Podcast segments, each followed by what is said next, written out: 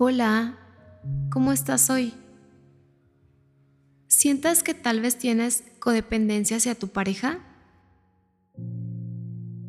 Tal vez eres una persona que centras tu vida en los demás o que buscas la felicidad en otras partes menos en ti, que te la vives ayudando a terceros o que tal vez te atraen las personas que necesitan ayuda soportas cada vez más comportamientos ajenos o que te anticipas a lo que el otro necesite.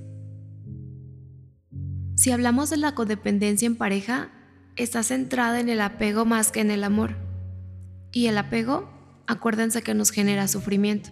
Cuando hay codependencia de pareja, puede estar pasando algo como esto. Tú tienes actividades que te gustaría hacer, no sé, algún ejercicio nuevo, aprender a pintar, bailar, dar una vuelta en el parque, cualquier actividad que te llame la atención. O podría pasar cosas como estás al pendiente siempre de él, de lo que le gusta hacer, comer, ver, y siempre te anticipas en todo momento. Y antes de que te lo pida, tú ya lo tienes listo. Puedes soportar el hecho de que sus palabras no sean de amor hacia ti, que se porte un poco grosero tal vez, que no tenga interés en ti.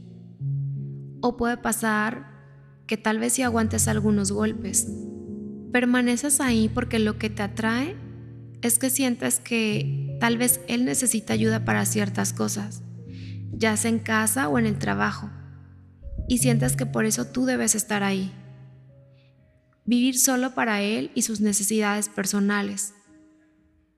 Permitir que empiece a levantarte la voz solo por sentir que tú lo necesitas.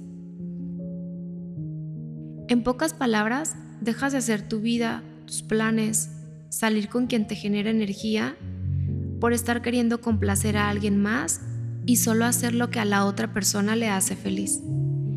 ¿Y sabes por qué muchas veces aguantamos este tipo de cosas? Porque tenemos una autoestima baja porque probablemente de niños cuando alguien nos maltrataba llegamos a pensar que eso era normal o que había alguna parte de nuestro físico que no nos gustaba y eso nos hacía sentir un poco de rechazo hacia nosotros mismos.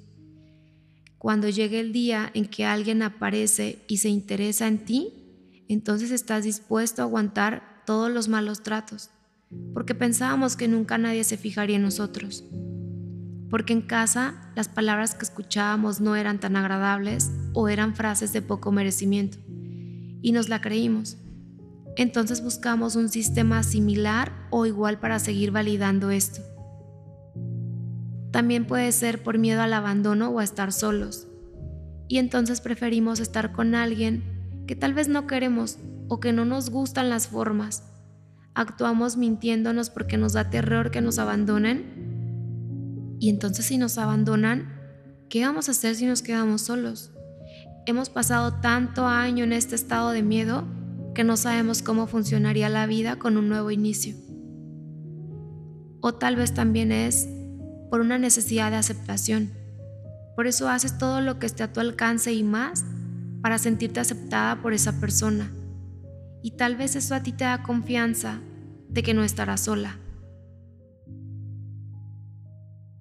Esto es como un círculo vicioso en donde la única persona que puede salir eres tú, poniendo tus límites y sintiéndote importante, porque siempre lo has sido, solo que necesitas recordártelo y saber que puedes estar sola viviendo la vida que siempre quisiste, o que si decides estar con alguien, también cada uno puede tener sus planes y estar bien. No veniste aquí para hacer feliz al otro, veniste aquí para hacerte feliz a ti mismo.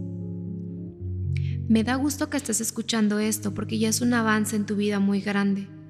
El ir viendo en qué punto estás y lo más importante, si así quieres terminar o si quieres seguir ahí. Toma conciencia de las cosas que están pasando para que puedas ponerle un fin. Gracias por estar aquí.